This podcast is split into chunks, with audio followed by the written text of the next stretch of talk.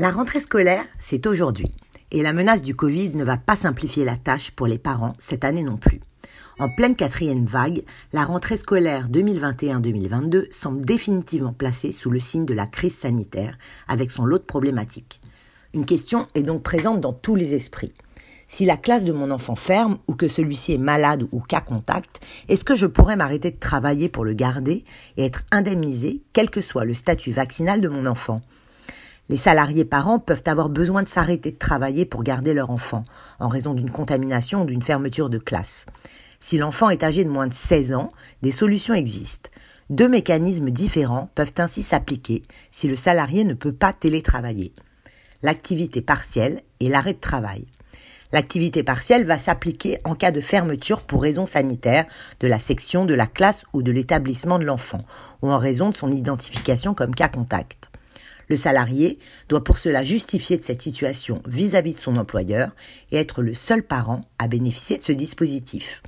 Il percevra alors une indemnité équivalent à 70% de son salaire antérieur brut.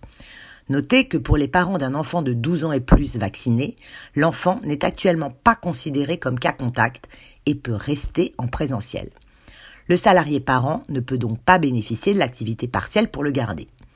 L'arrêt de travail est quant à lui possible pour les salariés ayant un enfant testé positif au Covid-19.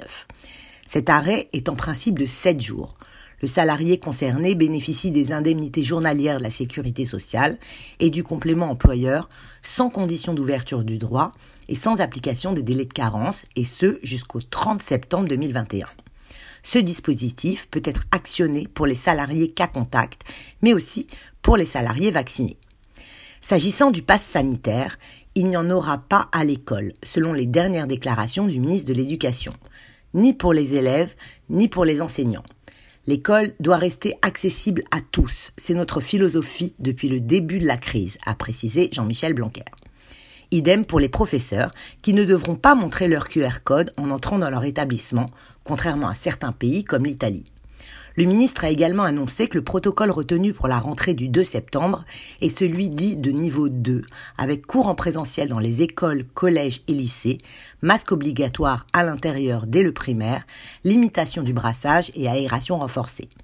Une campagne de vaccination via les collèges et lycées débutera également dès cette rentrée pour les élèves de plus de 12 ans qui le souhaitent.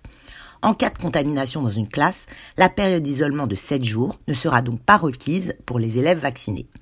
Dans le primaire, les enfants n'ayant pas l'âge pour être vaccinés, la règle reste la fermeture de toute la classe pour 7 jours également en cas de contamination. Enfin, en ce qui concerne les sorties scolaires, les élèves ne se verront pas demander de passe sanitaire dans les lieux où ils ne sont pas mélangés au public, comme la piscine ou les bibliothèques. Mais à compter du 30 septembre, il sera demandé à partir de 12 ans dans les lieux qui le requièrent. Bonne rentrée à tous et prenez soin de vous.